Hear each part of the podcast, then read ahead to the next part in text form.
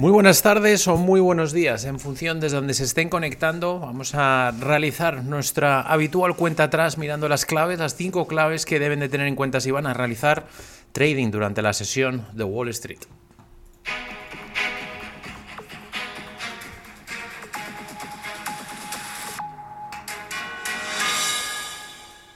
Primera, primera referencia, primera clave, los futuros norteamericanos tras de nuevo ayer una nueva mala sesión en Wall Street, marcando nuevos mínimos anuales, mirando esos mínimos ya del año 2020, noviembre, vemos ahora como los futuros están intentando recomponerse, los símiles del S&P están prácticamente planos, cotizan los 3.660, los del Nasdaq 0,4 bajo, 11.287 puntos, los del Dow Jones Industriales están en positivo, avanzan un 0,2, 29.200 62 puntos. No solamente es la renta variable lo que ha estado moviendo sin duda a niveles importantes, pero también la renta fija. Hemos visto cómo los rendimientos o los bonos norteamericanos a referencia a 10 años superaba ayer el 4%, algo que no habíamos visto desde el año 2000 10 y todo este movimiento que se está viendo en los bonos ha tenido que salir hoy el Banco Central de Inglaterra, la intervención de emergencia que se esperaba la semana, en principios de la semana, cuando en este caso veíamos ese desplome en la libra esterlina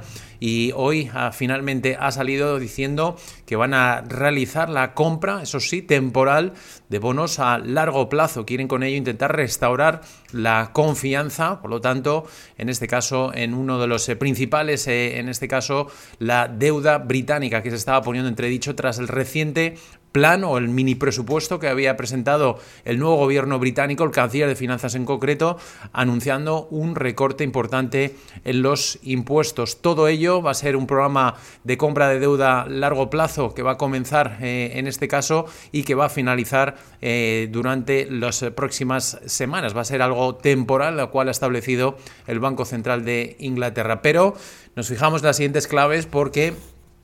la, sin duda lo que ahora los inversores a falta en el mes de octubre de una reunión por parte de la Fed, lo que están ahora siguiendo muy de cerca son las múltiples declaraciones que están llegando por parte de miembros de la Reserva Federal Norteamericana. Ayer Charles Evans, el presidente de la Fed de Chicago, abría la puerta a indicar cierto nerviosismo sobre la pauta, sobre el ritmo de subidas de tipos de interés demasiado acelerado, decía en sus eh, palabras, que estaba realizando la Reserva Federal. Era el primer miembro que mostraba un cierto, en este caso, una primera muestra de, una, de un cierto temor a que precisamente la actuación que está realizando la Fed pueda llevar a cabo a la economía una recesión. También en esa misma línea prácticamente ha hablado en, durante la sesión, en este caso de anoche, en Asia, hablaba la presidenta de la Fed de San Francisco, dejaba titulares importantes, eh, Mary Daly en este caso, sobre todo hablando eh, sobre el ritmo también de subidas de tipos de interés, diciendo que aunque está decidida claramente a reducir la inflación, lo que sí que tienen que hacer es hacer esa ese objetivo, reducir la inflación con la mayor suavidad posible. Quiere evitar que se pueda dañar a largo plazo, sobre todo el mercado laboral. Como ven, más miembros de la Fed que cada vez están eh, mostrando esa posibilidad de poner algo más de, o cambiar seguramente el tono que están usando hasta ahora la Reserva Federal Norteamericana y sobre todo tras la reunión de la semana pasada, cuando ya vimos el propio presidente Powell en esa decisión de tipos de interés, donde hablaba o proyectaba que los tipos podrían alcanzar el 4,4% eh, de aquí al cierre del año. Precisamente Powell habló en la jornada de ayer aunque no hizo ninguna mención directa a la política monetaria, se centró principalmente en el mercado de las criptodivisas y otros miembros de la Fed que sí han hablado y que hoy van a repetir también, hoy vamos a tener múltiples declaraciones de miembros de la Fed, tenemos en este caso las declaraciones que nos dejaba James Bullard, presidente de la Fed de San Luis, diciendo que situaba el tipo máximo para alcanzar a finales del año en torno a un 4,5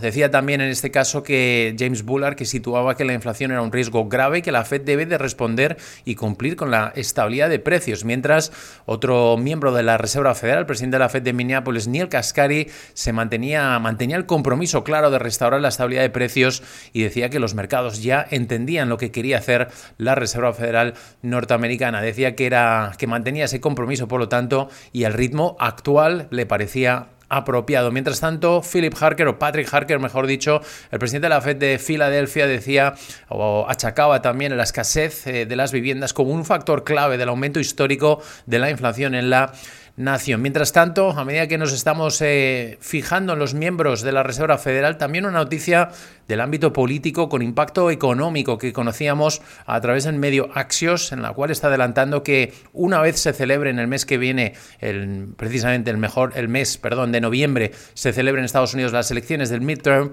se podría anunciar la salida de la hasta ahora secretaria del Tesoro de Estados Unidos, Janet Yellen, podría abandonar su puesto. Sería eh, los primeros grandes cambios de la agenda política que quiere realizar la administración norteamericana. Es una noticia sin confirmar y, como decíamos, que nos adelantaba la agencia Axios. Ya empezamos a mirar los eh, movimientos de cara a la preapertura norteamericana. En primer lugar, Biogen está disparado sus acciones un 45% de preapertura después de que Biogen junto a su socio japonés, Esai, hayan dicho que su medicamento experimental para Alzheimer ralentiza drásticamente la progresión de la enfermedad en un estudio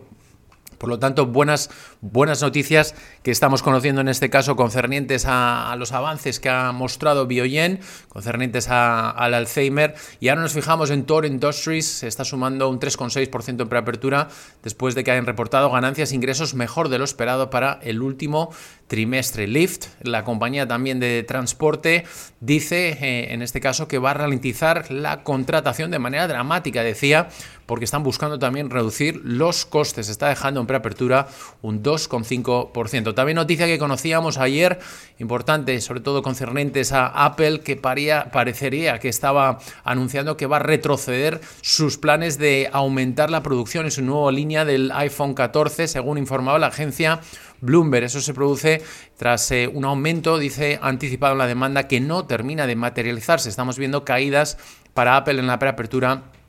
en torno a un 3,7%. Okuyen sube un 8,2% después de que el fabricante de medicamentos haya anunciado un acuerdo de licencia con la Universidad de Washington en San Luis para desarrollar, fabricar y comercializar su vacuna intranasal contra la COVID-19. También pendientes de Walt Disney que ha anunciado que va a cerrar sus cuatro parques temáticos en Florida y todas las propiedades, hoteles, eh, ante la llegada del huracán Ian. Es otro de los focos sin duda a tener en cuenta eh, la llegada porque sea, eh, según el Servicio de Meteorología ha establecido que es un huracán de categoría 4 y que va a acercarse ya hacia el estado de Florida. Por lo tanto, pendientes también de eh, avance y la evolución de ese huracán. Y por último, BlackBerry ha reportado pérdidas trimestrales menor a lo esperado, ingresos superaron las previsiones de los analistas, pero dice la compañía que sus ingresos están cayendo en medio de un gasto más cauteloso por parte de los clientes. Como ven, muchas claves, muchas noticias importantes a tener en cuenta, sobre todo esa intervención que ha realizado el Banco Central de Inglaterra, que ha devuelto una cierta estabilidad a los mercados, unos mercados que tocaban ayer esos mínimos no vistos desde el año 2020 para los mercados de renta variable. Hoy estamos rebotando. Vamos a ver si hay continuidad, lo que podría empezar a dar las primeras señales de que podríamos empezar a estar cerca de ese suelo. Veremos, por supuesto, habrá que ir sesión a sesión, pero ahora mismo los mercados empiezan a descontar la posibilidad de que efectivamente los focos de algunos de ellos poco a poco se vayan eh, materializando. Por nuestra parte, como siempre, deseándoles que pasen y que tengan una muy buena sesión de trading por delante.